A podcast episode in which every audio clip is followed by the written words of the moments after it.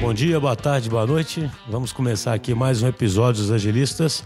Hoje aqui da DTI nós estamos com o Raoni. Tudo bom, Raoni? Oi, pessoal.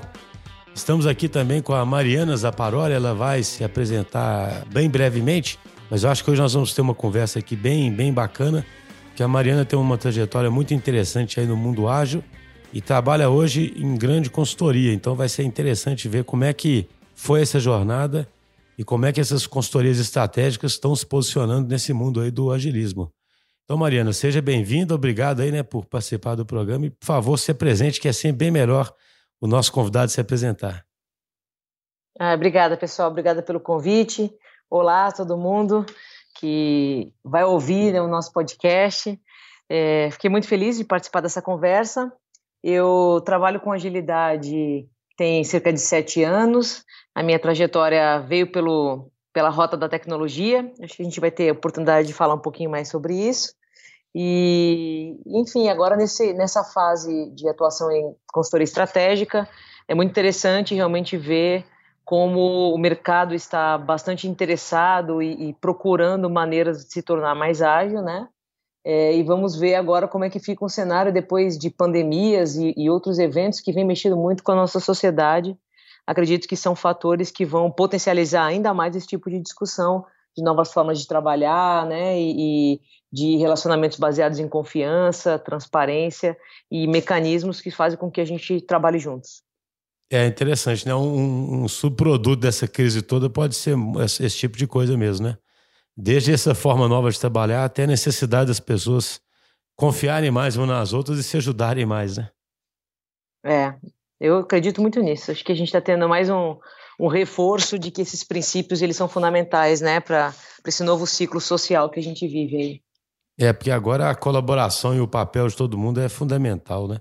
Mas então, é, você disse que começou né, no mundo do ágil aí, na, com tecnologia, né, há seis, sete anos atrás, né? Como é que foi isso? Bom, a minha trajetória, uh, eu, por formação, né, eu trabalho com, foi na linha de tecnologia, eu fiz os antigos é, colégios técnicos, né, não cheguei a fazer o de datilografia, foi quase isso, mas eu fiz o de processamento de dados, uhum. e para minha época era o estado da arte, né, a gente conseguir programar, computador, os primeiros PCs e os XTs da vida de tela verde. Ainda peguei bastante essa época, mas tudo bem, né? Eu não peguei o cartão perfurado, então já já estava passos para frente. Mas foi interessante pegar o ciclo da, da orientação a objeto, né? Da, das primeiras linguagens que rodavam em ambiente Windows, que você tinha rotinas de mouse já pré-estruturadas. Então, esse, esse ciclo foi muito interessante. Eu peguei essa época da tecnologia, depois fiz engenharia de computação na mesma linha, e sempre e até então trabalhava com isso, né? Trabalhava em CPD de universidade, em suporte é, dentro da prefeitura lá da, do município que eu morava, chama Rio Grande, no Rio Grande do Sul. É, então trabalhava com suporte de instalação de office, limpeza de máquina, essas coisas. É, até que eu decidi fazer um mestrado e vim para São Paulo fazer mestrado aqui no IME, na USP, é, em ciências de computação, mas em uma, uma especificação que não era muito comum, acho que ainda não é, né, mas que me atraía bastante pela, pelo conjunto da obra, que era matemática, que era, desculpa, computação musical. Computação é, musical? Computação musical, é. Ah, interessante, eu não conhecia essa especialização, não. Tem uma linha de pesquisa é, no IME e na Poli, né, e na ECA, na minha época, que é a Escola de Comunicação e Artes da USP também. É, na Poli, muito voltada à, à otimização, estudos de otimização, é, mas eu peguei um, um, uma proposta de trabalho que era fazer capturas de, de correlações entre trechos de áudio com vídeo, de forma que a gente pudesse simular com a visualização da música. Hum. E foi bastante interessante, porque a gente conseguiu aplicar isso com ensino de música para surdos, é, a gente conseguiu fazer testes com VJs, então foi, foi um período interessante. E nessa época foi que eu comecei a entrar no mercado de trabalho aqui em São Paulo, né, como programadora. Isso foi em que ano mais ou menos, Mariana? Isso foi em 2000. Eu entrei no mestrado em 2004 e comecei a trabalhar em 2006. Ou seja, só para até agora então uma carreira bem técnica mesmo, né? Desenvolvimento bem mesmo, técnica. né? Inclusive especializando, fazendo pesquisa, né? É, e bastante acadêmica, né? Durante a graduação eu tive bolsa de CNPq, de pesquisa, Então, sempre fui envolvida com pesquisa, viajava bastante para apresentar trabalho em congresso, depois passei um período com o movimento estudantil também, era de centro acadêmico e tal. Então, sempre fui envolvida, bastante envolvida com o universo acadêmico, né? Uhum. Até que aqui em São Paulo eu percebi que se eu quisesse usufruir minimamente do que São Paulo oferecia como entretenimento, e no caso os shows era uma coisa que chamava muito a minha atenção, porque onde eu morava não tinha nada, uhum. e aqui tinha shows de tudo que era artista em tudo que é lugar, eu percebi que eu precisava ter dinheiro. Então eu decidi trabalhar para poder suprir as minhas necessidades de entretenimento na, na A bolsa não dava, né? Com certeza não. E não, e aqui no mestrado eu nem tinha bolsa, né? Eu tive, eu não, não conseguia bolsa aqui, então meu pai é que me suportava, minha família, meu pai e minha mãe. É, então eu tive que me virar, né, para conseguir ter um capital aí para poder aproveitar. e aí eu comecei a trabalhar, fui trabalhar como desenvolvedora numa empresa de, é, de engenharia, avaliação patrimonial.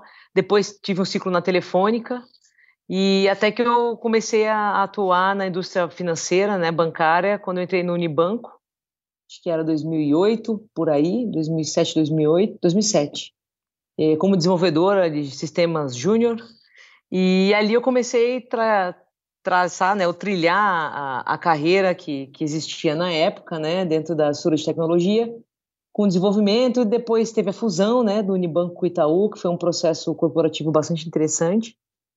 E eu trabalhava até então com sistemas do private banking, que é um segmento bem específico do banco. Depois da fusão, eu acabei pedindo para mudar de assunto e fui trabalhar lá na tesouraria com assuntos de riscos de mercado, riscos de liquidez, é, regulatórios e essas coisas, resultado de tesouraria, que era um mundo completamente diferente para mim. Estudei muito nessa época. E ali, como, com atuação na área, nos sistemas de riscos, potencializou um cenário muito forte, que é você ser gargalo de uma cadeia produtiva. Então, ali, quando as áreas de produtos do banco precisavam lançar os seus produtos, a gente sempre era uma ponta envolvida, porque a gente é, fazia os mapas de riscos né, da tesouraria, e é claro que você é, acontece um funil, né? Você tem diversas áreas. O banco era orientado a business units, né? A linhas de produto dentro de unidade de negócio. E tudo engargalava no risco. A nossa dificuldade de fazer uma boa gestão do nosso portfólio de trabalho era imensa, era imensa. E ali eu comecei a ter um período mais difícil, eu acho, de, de atuação mesmo na minha vida, porque também foi a, a época que eu transitei de líder técnica para gestora de pessoas no banco. E, e aí você veste uma outra camisa, né? Que enquanto você ainda está na base, é, as reclamações que eu fazia da estrutura e até das lideranças que eu tinha é mais fácil de fazer, né? Porque quando você veste a camisa dessa liderança, você tem um, um peer pressure ali. Se você, como pessoa gestora, continuar sendo detratora do sistema, é, você está jogando contra aquilo, aquilo que você representa, né? Sim, sim. É você então, tá ali, inclusive, para mudar o sistema se precisar, né? Não para fazer a... ficar só na posição de se queixar, né? Exato. E aí a minha expectativa, você pegou num bom ponto, era ah, quando eu estiver lá eu vou fazer diferente, né? Então aquilo que eu era bastante crítica com as coisas que eu via ao redor, eu tinha uma expectativa que quando eu tivesse as posições que me dessem possibilidade de fazer algo diferente, eu faria. E o que eu descobri é que não tinha como. Porque o ambiente e o sistema, as regras daquele jogo eram muito mais intensas e, e limitantes do que parecia quando eu estava na base trabalhando. Então, o que parecia que eram decisões da minha liderança não eram. O sistema não permitia uma decisão diferente. É, a, a, limitação era muito grande do entorno. E isso começou a me deixar bastante traumatizada, né? É, em ter que ser a pessoa que vira para a equipe e fala: olha, faz um deploy em produção com código desligado. Então, como assim código desligado? É porque na meta está escrito que vai entregar. O critério de entrega é produção. Se alguém vai usar ou não, são outros 500. O importante é dizer que está lá, porque senão a gente não ganha o bônus. Bate a meta, ganha o bônus, né? Esse é um incentivo, né? Isso, isso. E, e o bater a meta não é o resultado que aquela entrega tem. É o dizer que está entregue e anexar um documento da gestão de mudanças, indicando que o deploy foi feito. Esse é o critério de sucesso. Não, e bem, achei interessantíssimo quando você se deparou, porque a gente já fez alguns episódios aqui sobre pensamento sistêmico, sobre estrutura, né? Tem a frase famosa, né, do do autor do Quinta Disciplina, né, o Peter Senge, que ele fala estrutura define comportamento, né? E aí é interessante isso, né? Porque às vezes na visão de execução como desenvolvedor é, fica uma visão meio romântica, né, de que daria para fazer muita coisa. E aí quando você se depara com os incentivos que o sistema traz, você vê que não é tão simples, né? Exato, exato. E que os incentivos eles podem ser mais fortes do que qualquer tipo de valor ou intenção das pessoas que estão ali. Sim. Que eu sim. acho que é a coisa mais sensível, né, desse processo. Uhum. E aí, quando eu, me vi porta-voz desse tipo de cenário, né, de ser a pessoa que tem que dar o recado, tem que dar essa orientação para a equipe e ainda tentar fazer isso fazer algum sentido para essas pessoas, né, tentar mantê-las motivadas, engajadas, atuantes e num cenário como esse, é, eu pensei que eu tinha errado de trajetória mesmo. Eu falei, ah, isso não é para mim. É, vou fazer outra coisa da vida, sei lá, vou fazer outra graduação, enfim, vou mudar de rota, porque eu não vi mais salvação, né? A maior parte dos meus amigos aqui em São Paulo do mestrado trabalhavam em banco, ou era Itaú, ou era Unibanco, ou era Santander, mas a maior parte trabalhava em banco, e todos os bancos funcionavam assim. É, vira uma normalização, né? É assim, o mundo corporativo é assim, a política faz parte desse mundo, o teatro corporativo faz parte desse mundo. Você tem que entrar numa sala de reunião e aprender a fazer cara de paisagem e tentar entender quem são os chefes que estão ali, não discordar deles publicamente e fazer o que estão te mandando com a cara de felicidade. é, é isso, né? E aí eu falei: não, não, não vou ganhar uma úlcera com 20 e poucos anos e não vou ser feliz aqui quando o universo me deu a oportunidade de, num job rotation gigantesco que aconteceu, numa tentativa de tornar as estruturas mais ágeis, não era a agilidade que estava por trás como conceito, mas já era a reação de uma dor que o banco via. Isso já foi em 2012, 2011, 2012. É, muita dificuldade, né, com aquela pressão de que a TI não entrega, uhum. que a gente viveu esse mundo, né, quem paga a TI são as áreas de negócio, que são as clientes internas da TI, e se a TI não entrega, é, desliga todo mundo e contrata terceirizado, né? Então estávamos nessa onda de ameaças. E aí decidiu-se fazer uma nova estrutura de trabalho. Nessa reorganização, eu ganhei um novo gestor, chamado Sandro Magalhães Manteiga, que era um cara que tinha um ano e pouco de banco, tinha vindo do mercado. E eu falei para ele, eu falei, olha, Sandro, é, que bom que você chegou, mas eu acho que eu tô saindo, porque para mim não dá mais, né? Levantei as minhas angústias e ele falou: não, calma aí, vai ler essas coisas aqui. E me deu referências do Jeff Sandler, né, do Scrum, é, e alguns links. E falou: vai ler o que o, o mercado está fazendo, principalmente lá fora, nos Estados Unidos, Vale do Silício. Porque o que a gente está vivendo aqui não é mais a realidade de uma parte do mercado. Ainda não é a maioria, mas eu acho que é, é o que a gente está vendo como resultado é tão pertinente que pode ser que no futuro seja a maioria. E eu fui ler, fui ler, fui estudar, fui procurar coisas, fui procurar conteúdos. Aquilo fez um, um, um belo estrago positivo na minha cabeça. E eu falei, putz, vamos fazer uma coisa diferente aqui. E aí, ele que já não estava na, na, num período mais animado da vida dele com o banco, porque em um ano e pouco ele já tinha visto como aquilo ali funcionava. Eu já estava naquele ambiente há quase seis anos, é, então, nós falamos, ó, vamos mudar os nossos times aqui, vamos fazer diferente. Se der muito errado o azar, a gente vai embora e tá tudo bem, a gente não quer mais mesmo viver essa vida. E aí a gente leva os aprendizados que a gente teve e se der certo, que bom, que a gente muda a vida das pessoas e começa a mostrar que tem outro jeito de trabalhar. E assim a gente fez, a gente pegou os nossos times, ele estava construindo uma equipe nova, então ele já começou com uma estrutura de Scrum e, e a filosofia de trabalho diferente, né? De ter um olhar de resultado, de entender uma priorização, de usar gestão visual, de trazer senso de pertencimento, falar de missão e etc. E eu peguei o meu time ali, que na época eram umas 20 pessoas internas e tinha mais umas 40 terceirizadas. E paramos tudo, fiz uma dinâmica com, com os meus internos, explicando né, conteúdo, conceito, práticas, e falando, galera, vamos testar. A gente passou uma tarde se distribuindo em três times ali, Scrum, três times ágeis. Eu virei PO dos três times, que era o que dava para fazer na época, mesmo sendo gestora, que é uma disfunção, né? Não se faz isso, mas era o que dava para fazer. Eu virei PO dos três times, a gente virou os três times, elegemos Scrum Masters, começamos a gente mesmo a capacitá-los e fazer discussões de práticas entre a gente. É, fiz negociações no, é, na, na, em conversas com as, com a, as consultorias e depois fui levando isso para as áreas de metodologias e compras do banco para tentar exceções. ganhamos um patrocínio da minha diretora na, nas famosas aprovações de descumprimento dos processos como eles são, né, para fazer coisas diferentes. E foi um ano e meio, dois aí de muito, muito exercício de que a gente chama de agilidade de, front, de trincheira, né? Vai lá e faz. E é claro que o time adorou a experiência, a gente teve resultados muito bons dentro das nossas restrições. A gente conseguiu no segundo ano uh, ampliar o nosso nível de engajamento, trazendo até uma das áreas de negócio que na época era risco de liquidez para trazer um PO de lá, que foi uma coisa assim uma super vitória para a gente, né? Ter trabalhos integrados, sair dessa posição de cliente fornecedor. Mas a gente criou guerras com o resto do banco inteiro, né? Então, com área só... de orçamento, PMO, gestão, parceiro. Sim, foi. Marina, eu só te fazer uma pergunta. A gente tem um episódio nosso aqui que a gente que chama A Maldição do Escopo, sabe? De tanto que a gente acha que o escopo uhum. contamina, né? O, o, o, relacionamento. E é um dos principais obstáculos, né? Porque quando você, vocês tomaram a decisão de fazer esse, igual você disse, o agilismo de trincheira, né? Só que para fazer isso, você tem um tanto de cobrança ali em cima do que ainda vem do, do tradicional. Uma delas é escopo, orçamento fixo, né? Isso é uma coisa uhum. que assombra muito todo mundo até hoje. Como é que você lidou com isso, hein?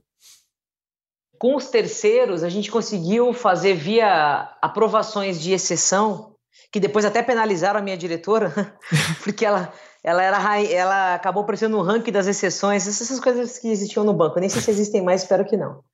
Mas basicamente o que a gente conseguiu era foi cortar escopo do contrato com as consultorias. A gente tinha um, um, uma quantidade, um headcount específico, isso dava um investimento de X por mês, é isso que a gente pagava, o escopo deixa comigo. Uhum. E a gente passou por cima de todas as muletas que existiam sobre, ah, mas o, a, a, a, jurisdição trabalhista não permite, sabe? Essas coisas que, de fato, você tem restrições de legislação, mas as pessoas usam, obviamente, como muleta. Que nada dá, você não pode nem falar com a pessoa que é terceirizada, porque senão você vai tomar um, um processo judicial é, putz, assim, muleta. Então a gente foi derrubando algumas dessas coisas e internamente, como na tesouraria o processo de definição de escopo era ridículo, ridículo porque vinham os pedidos, né, os requisitos para a tecnologia de uma página, de coisas de oito meses. Que era o oposto do private, por exemplo. O private fazia especificações milimétricas de 80, 90 páginas para coisas de três meses. Uhum. Na tesouraria, eles falavam, quero X. E acabou. E é isso que o cara tem pra te dizer. se você for bater na porta do cara na Faria Lima, ele vai te escorraçar de lá. Porque ele vai dizer que não tem tempo pra falar com a TI. E é urgente. E é urgente, é. E quando você entrega uma porcaria. Então aquilo era, era aquilo. É, a gente falou, cara, qualquer coisa que a gente faça melhor do que isso tá valendo, entendeu? Porque é tão ruim. O resultado final do processo era tão ruim, tão desgastante, que qualquer coisa que a gente fizesse que alguém usasse já era melhor do que aquilo. Foi um, um desafio muito legal. Depois o Sandro acabou saindo, saiu antes, de, ele saiu uns nove meses antes de eu sair é, do Itaú, foi assumir uma diretoria no PagSeguro, da UOL, e a gente sempre manteve contato, né? E aí ele falou, olha, eu preciso criar uma área aqui de governança, porque o PagSeguro está crescendo muito, 2015 isso era, já era ano de moderninha, é, ele falou, está crescendo muito, é uma fintech, tem muito potencial e tal, e a gente vai ter que criar uma área de governança. Aí eu falei, meu Deus do céu, governança, detesto essa palavra. Esse nome para agilista dá até medo, não dá? Governança? eu falei, cara, não vai dar não, né? Não, não é para mim. E, e aí, eu, nas conversas, ele foi falando, olha, Mari, governança tem que existir. O como a gente vai fazer é, depende da gente. A gente tem espaço livre para fazer como a gente quiser, né? Não tem ninguém dizendo como essa governança tem que ser.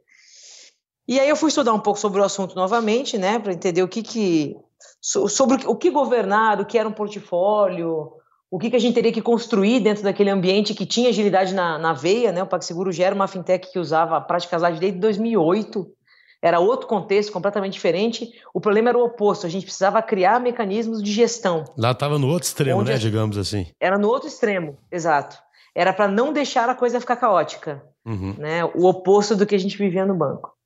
E, e aí eu topei o desafio, a gente criou a área lá que começou com eu, ele e mais uma pessoa, chamava. De início a gente chamou governança de portfólio, as pessoas detestaram, rechaçavam a gente por causa da palavra governança. a gente deu um apelido, começou a chamar de GPP e a coisa começou a fluir. demos um apelido, fizemos um logo bonitinho, começamos a fazer uma comunicação bonitinha tal, e aí as coisas foram, as portas foram se abrindo ao longo do trabalho. Foi um trabalho de quatro anos, né? Feito ali no, PagSeguro, que envolveu governança de portfólio e agilidade organizacional. É, um período em que a gente passou de uma empresa de menos de 200 pessoas para, quando eu saí, já eram quase 3 mil, de 20 times de desenvolvimento para praticamente 200. É, então, foi um trabalho de também o tempo inteiro se reinventar nas, na forma de fazer o trabalho, porque o cenário ia mudando muito com o crescimento da empresa, a diversidade de produtos e portfólio que a organização teve, a abertura de capital, né? O PagSeguro fez um IPO e, e, isso mexeu muito com os compromissos com o mercado e com a maneira da gente construir as coisas internamente, porque aí você tem uma parte de, de responsabilidade e, e, distribuição de informação muito diferente, né? Os compliances da vida, Banco Central aqui. Então foi um aprendizado muito, muito, muito, muito interessante, muito rico. Mariano, só te fazer uma pergunta. Diga. Eu, estou achando interessante assim, na primeira experiência sua, você estava lá no extremo do, do tradicional e puxando o pessoal para o ágil, né? Nessa segunda experiência, tinha que domar um time ágil demais, né? Como se fosse assim. Aí já é o contrário, né? Qual foi o principal é não, contraste, não é desafio? Não domar um demais, é, é, assim, olha, vocês, vocês sabem se adaptar, né? A agilidade está aí. Uhum. A questão é que os esforços e o resultado daquilo que está sendo produzido tem que estar tá alinhado com uma estratégia. Uhum. E para isso acontecer, duas coisas precisam, precisam ser viabilizadas naquele ambiente. O primeiro é clareza dessa estratégia para as pessoas, porque senão não tem como elas saberem aquilo que elas estão fazendo, como é que, que se, se alinha com a tal da estratégia. Uhum. E segundo é, é, construir formas dessas pessoas sim terem autonomia, ente, entenderem a missão e por que estão fazendo aquelas coisas, com algum, com algum espaço que para cada contexto era maior ou menor de tomada de decisão, mas fundamentalmente dando visibilidade àquilo, porque senão não tem como gerir aquele ambiente. Uhum. Como é que eu tenho um cara de relacionamento com investidor fazendo interlocuções com o mercado sobre como estamos e para onde vamos? Como é que a gente tem um board se responsabilizando, às vezes até na pessoa física, dependendo da, da, da, né, da do papel que assume ali naquela corporação, sobre como é que estão é, as fraudes dentro da empresa. Então, você precisa criar mecanismos de transparência. E se você não faz isso, com o crescimento da empresa, você, pessoa desenvolvedora ou analista de qualquer área que esteja ali, de um back-office, você vai ficar travado na solução de problemas, porque quando a empresa cresce, o ambiente é muito mais complexo. Então, a capacidade do seu problema ser resolvido vai degradando exponencialmente, né? O que em 200 pessoas você vira para o lado, fala com o seu chefe ou fala com um vizinho da área e resolve, quando você tem duas mil, você não sabe nem com quem você tem que falar. Então foi esse awareness que a gente foi gerando nas pessoas. Olha, a gente precisa criar esses formatos de gestão, comunicação e alinhamento organizacional se a gente quer ter um crescimento sustentável e se a gente quer continuar trabalhando feliz aqui dentro. Porque senão, cada um vai virar para o seu quadrado, fazer a sua tarefa, e aí daqui a pouco a gente é banco, como todos os quatro, cinco grandes que tem por aí. Esse é um desafio bem interessante, né? E em pensamento complexo tem um termo que eu gosto muito, que é o de restrições habilitadoras, né? Você tem que criar restrições para habilitar as pessoas a terem autonomia, né? Exato. E, bom, aí o que aconteceu foi, quatro anos depois, é, fizeram uma movimentação com o Sandro interna lá no, no grupo UOL e tal, que, que acabou deixando ele num cenário um pouco diferente, e ele optou por ir para uma grande consultoria, que é a BEM, e aí, de novo, sete, oito meses depois, eu fui persegui-lo novamente. E fui para bem também entender o que é que, como as grandes consultorias trabalham, o que é que elas estão propondo para o mercado, né? Como elas estão abordando ou se fazendo úteis para essas empresas em relação a transformações culturais organizacionais. Eu fui lá ver o que, que tinha e como eu podia contribuir também. E tem sido seis meses aí de, de grande aprendizado também, né? E é bastante interessante. É, você falou sobre o aumento do time muito grande, né? Quais foram os principais desafios aí para escalar o ágil que você acha que vale a pena mencionar? Eu acho que o primeiro é, é o aspecto do que é a cultura daquele ambiente, né? Você tem uma empresa pequena, é, se você acertar a mão ali no discurso das, das grandes lideranças, founders, né, ou as pessoas que estão direcionando aquela pequena organização, Se essas pessoas têm um posicionamento claro, se a empresa tem seu propósito claro, tem os seus valores claramente definidos e divulgados, ela geralmente acerta a mão na entrada, né? Na, na, contratação, ela acerta a mão no onboarding e, de alguma maneira, ela controla um pouco melhor é, a intervenção que a entrada de novas pessoas traz naquele ambiente. Quando esse crescimento ele é exponencial, é muito difícil fazer isso. Então, você está o tempo inteiro com uma cultura em ebulição, porque o tempo inteiro chegam novas pessoas, elas se relacionam de formas diferentes, elas trazem a sua visão de mundo e, inevitavelmente, isso vai interferindo naquele ecossistema e esse ecossistema vai ficando alterado o tempo inteiro. A gente está vendo scale-ups aí, empresas bem-sucedidas que receberam aportes nos últimos meses, recebendo 80, 100 pessoas por semana na empresa. Isso é surreal. Né? Como é que, você, como é que, como é que a gente fala de aspectos culturais num, num ambiente de, de variação nessa ordem de grandeza, né? Então, se você não tem um, um exercício contínuo de fortalecimento dos princípios básicos daquele ambiente, sabe, assim, das coisas mais essenciais que precisam existir para aquele ambiente funcionar, com as características que fizeram com que ele se desenvolvesse, sabendo que, elas, que o ambiente vai ser alterado, mas o que minimamente precisa permanecer naquele ambiente para que as coisas não desandem. É, eu acho que esse é um fator muito importante. Precisa, precisa ter um olhar e um investimento é, recorrente nesse tema ao longo desse processo de crescimento. Senão, você já nem sabe mais como aquela organização se comporta. Você tem um exemplo tangível disso? Não só para fechar, e o que é pior, que geralmente os founders, as pessoas que iniciaram aquele ambiente, eles demoram muito tempo para perceber isso e continuam partindo de premissas mentais, né? Não, vamos fazer isso, vamos fazer aquilo porque a gente consegue ou porque aqui as pessoas vão reagir dessa forma, que não é válido mais, que aquele ambiente já mudou tanto que a pessoa já nem sabe mais aquilo que ela está gerindo. Sim, isso eu entendi o que você está falando, ou seja, aquele ambiente tão dinâmico que, na verdade, o que o fundador dava por certo, né, o que iria acontecer com certas intervenções, ele, na verdade, não pode dar mais por certo, porque aquilo vai se transformando em outra coisa, a não ser que você interfira para reforçar né, os, os seus valores, etc. Né? E, e, você tem algum exemplo interessante, assim, tangível, do que, que dá para fazer no dia a dia para reforçar isso? Temos, assim, no, o que, que a gente fez no PAG, né? Uhum. A gente trabalhou muito perto com o RH no processo de contratação. É, a diretoria fez um, um, uma revisão e uma divulgação intensa dos valores do PagSeguro ao longo desses anos, do, da missão do Pag, do propósito da gente estar ali e os valores que alicerçavam aquele ambiente que a gente tinha construído e queria que, que, que permanecesse no ecossistema, né, ativos. É, essa soma de informações que é para onde a gente vai, o que, que a gente está fazendo e como a gente quer trabalhar é super poderosa. Então, existia um reforço contínuo ali. A gente tinha bate-papo com os diretores, que era um encontro mensal, que acontecia em pé, lá no, num dos andares, que por muito tempo coube, depois deixou de caber, aí começou a ter, ficar mais complexo para a gente viabilizar presencialmente, mas até quando eu saí ele ainda acontecia em dois ou três horários diferentes. A gente repetia sessões por andares, né, com a diretoria. Mas aí a diretoria já estava mais fracionada, porque inicialmente era todo o board que, que participava de todas as sessões. É, então, esse reforço do, da soma dos interesses de negócio, o crescimento da organização com o como a organização opera é super importante. Capacitação é super importante. Ah, tem que fazer treinamento de, sei lá, Jenkins, de whatever. Tem, mas tem que fazer treinamento de liderança. Precisa fazer treinamento sobre como dar feedback.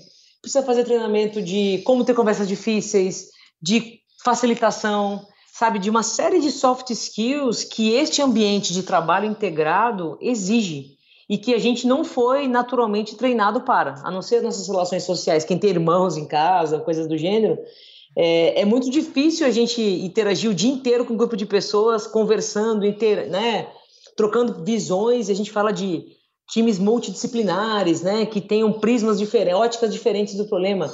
Pô, é lindo, né? Vai viver essa rotina de ficar discutindo coisa o dia inteiro ou boa parte do seu dia com pessoas que pensam diferente de você. A gente, a gente tende a contratar pessoas que tenham o um pensamento parecido com o nosso. É, então não é fácil viver esse mundo mais ágil, mais integrado. É, a gente precisa ser preparado para isso. Então, capacitação é o segundo elemento extremamente importante. E o terceiro é se a organização opta por ter níveis de hierarquia formais, que algumas já não têm, o PagSeguro tinha, né, estrutura de cargos e verticalização das coisas, a liderança é exemplo. Então tem que ter um trabalho muito forte ali com essas lideranças sobre como elas reagem na, nas questões de dia a dia. Porque é nessas pessoas que a base ou que os demais vão se espelhar. Né? Uma coisa é a, a cultura que fica escrita lá no caderno das pessoas ou no protetor de tela do computador. Outra coisa é a pessoa entrar numa reunião e ver como é que uma liderança se comporta. Porque é isso que ela vai entender que é o certo. Ou que é assim que você vai ser promovido, ou é assim que essas coisas se estabelecem naquele ambiente. Não, legal demais isso que você disse, porque eu acho curioso que são aspectos que são mais invisíveis para a gestão tradicional, né? Mas que eles fazem a diferença toda, né? Igual isso que você disse. Investir muito em soft skill, em capacidade de comunicar, em capacidade de escutar ativamente o outro, né? Para muito gestor que só está querendo olhar o número no final, aquilo tudo parece irrelevante ou até desperdício de foco ou de energia, né? Só que você acreditar Sim. que você está formando grandes times que no final das contas vão entregar os resultados. Sim. Sim, é, é isso que a gente aposta, né? E é muito doido porque a gente vê coisas acontecendo que são óbvias, então todo mundo está com dificuldade de contratar. Né? Alguns papéis chave aí nesse processo né, dos times ágeis e tal, super difíceis. Pega pessoa desenvolvedora, product owners, designers, data analytics, engenheiro de dados, três pontinhos, uhum. agilistas, super difícil. Aí, quando a gente olha a, o dia a dia da, da, empresa e por que as pessoas saem, ou por que, que elas decidem entrar, que no Paga a gente contratou muita gente nesses quatro anos, é, a gente rodou uma pesquisa uma época lá com um grupo de pessoas que tinha entrado em seis meses e perguntou o que tinha feito elas irem para o PagSeguro. E, e as respostas, as primeiras duas respostas foram porque é um ambiente de experimentação, você, você tem espaço para experimentar coisas e, e o ambiente sabe lidar com o erro de uma maneira coerente. E o segundo era a capacitação. É um ambiente onde a gente, a gente dava, dava suporte e, e viabilizava capacitações tanto com empresas externas, mas fundamentalmente internamente com fortalecimento de comunidades, com troca de experiências em, em grupos de trabalho, em, sabe, em resolução conjunta de problemas mais complexos. A gente fazia isso tanto que isso brilhava os olhos das pessoas. E aí nos top 5 não apareceu dinheiro. Nos top, sei lá, 10 eu não lembro agora a ordem, mas assim, não eram elementos extrínsecos, eram somente elementos intrínsecos. E quando alguém decidia ir embora, é, a, a, maneira como a gente ainda reagia lá era, ah, eu aumento seu salário. Ou seja, a gente não entendeu ainda. Se a pessoa diz que ela vem porque ela pode se sentir capacitada ou barra E, ter experiências de aprendizado, na hora que ela vai embora, eu preciso entender o que, que falhou nesses elementos de motivação dela.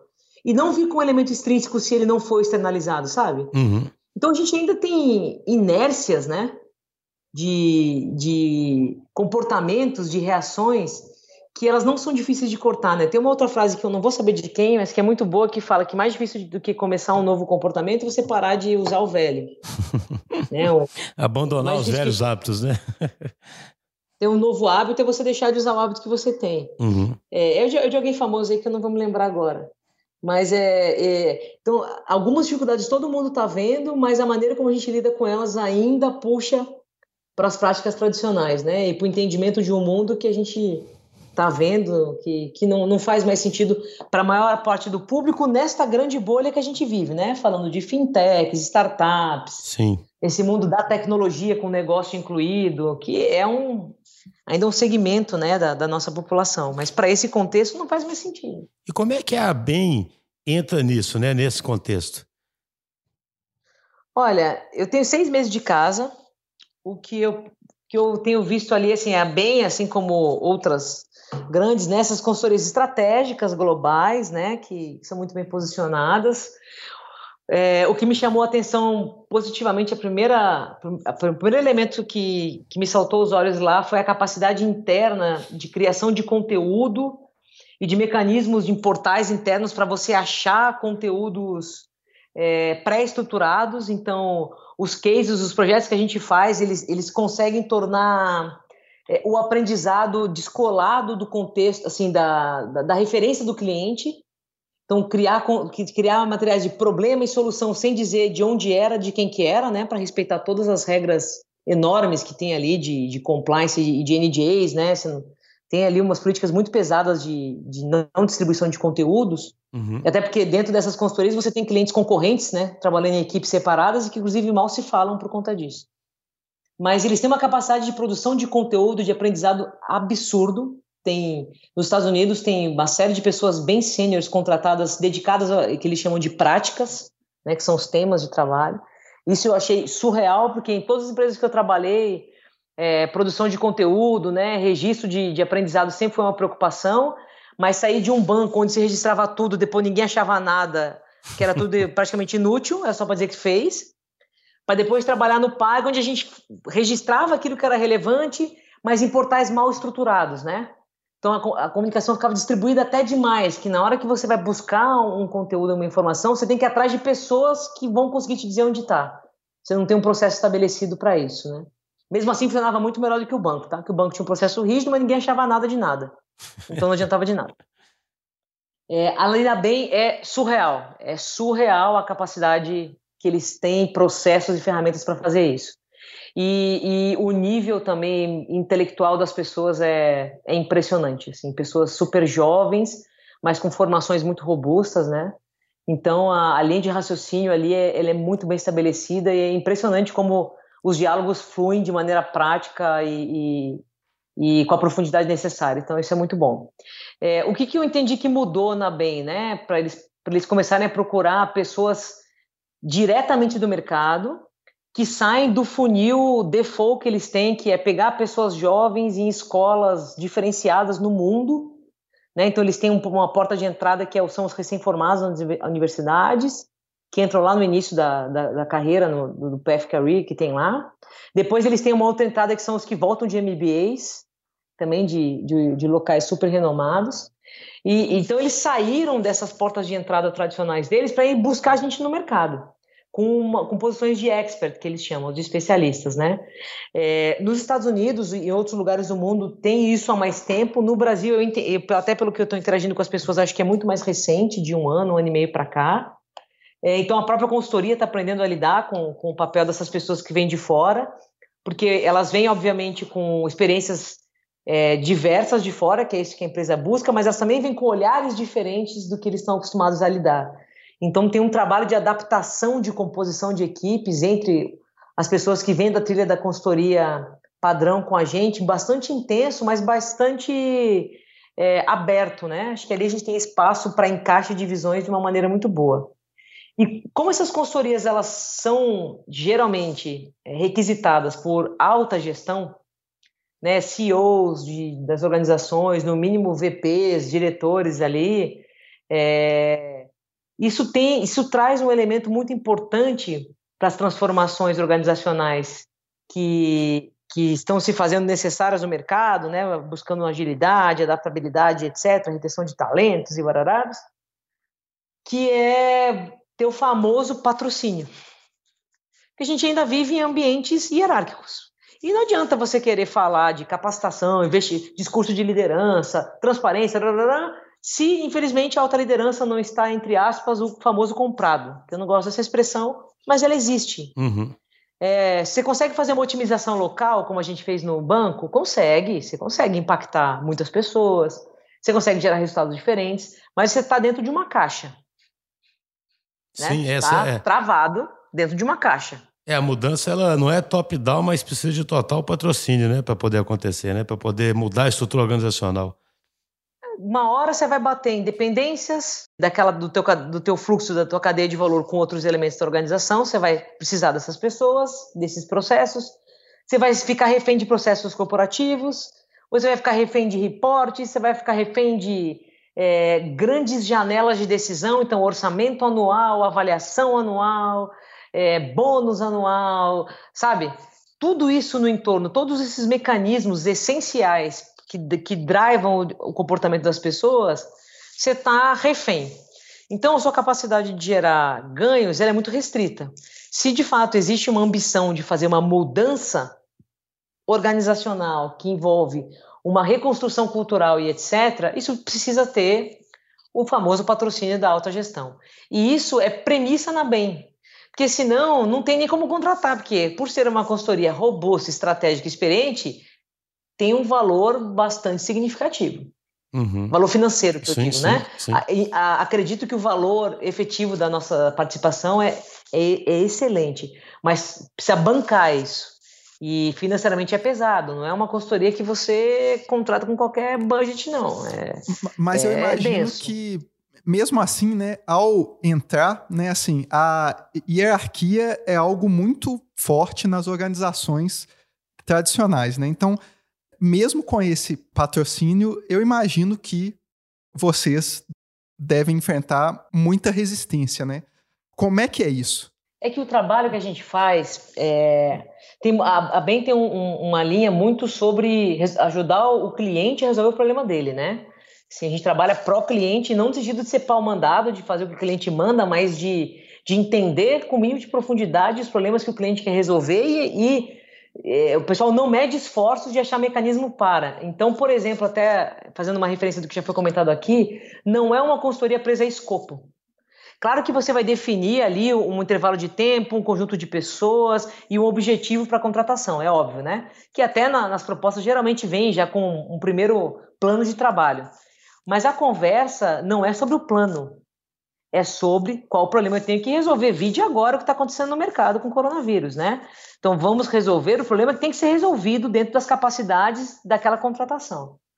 É, então isso é muito bom, é muito bom. É uma empresa muito voltada à resolução de problemas.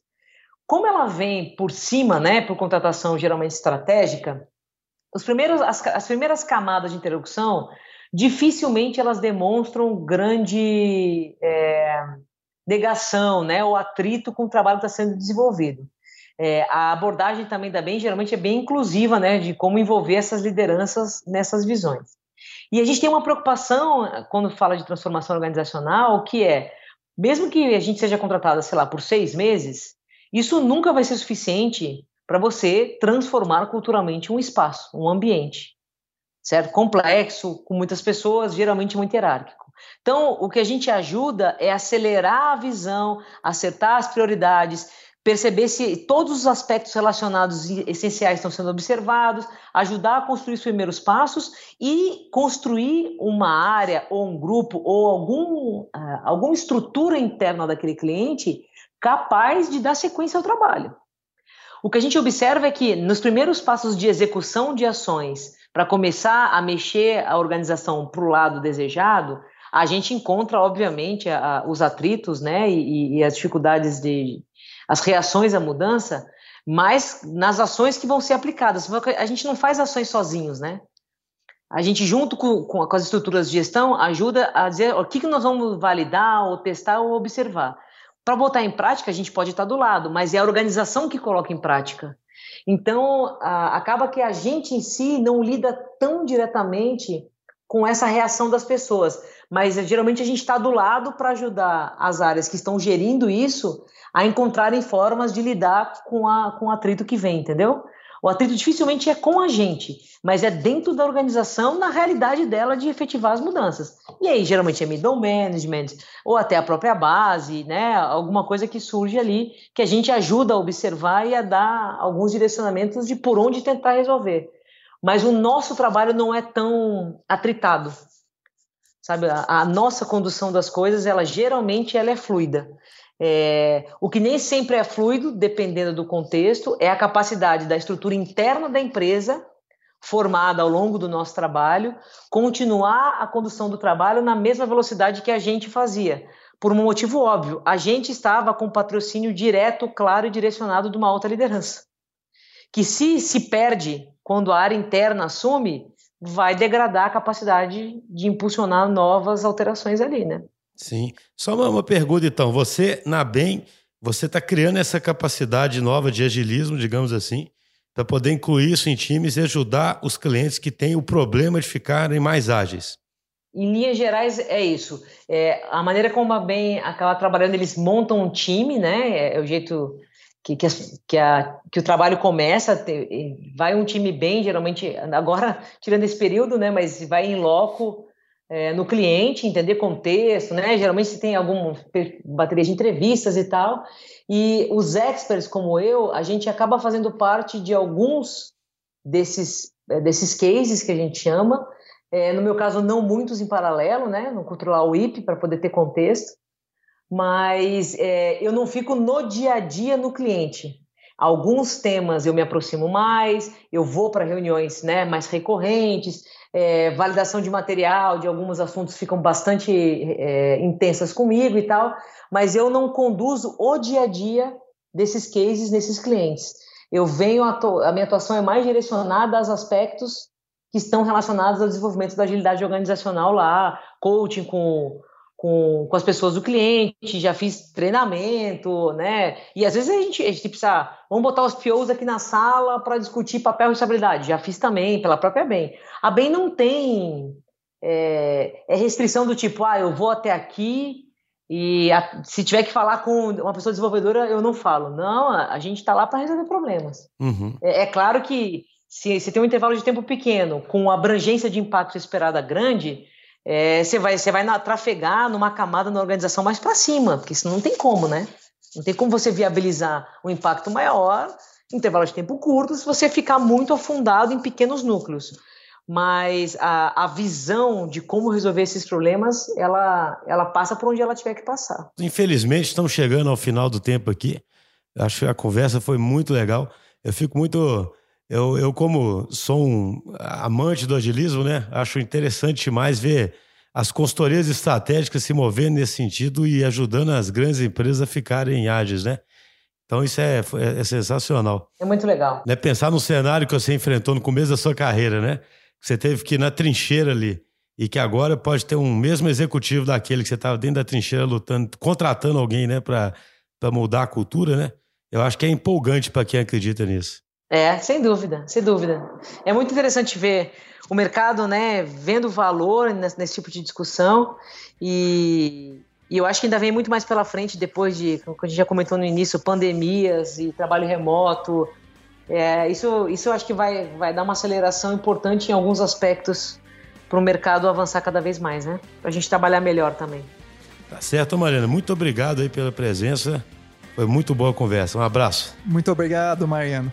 Obrigada, Roni. Obrigada, pessoal. Obrigada, João. Todo mundo que participou aí, viu? Um abraço. Valeu, um abração. Um abraço.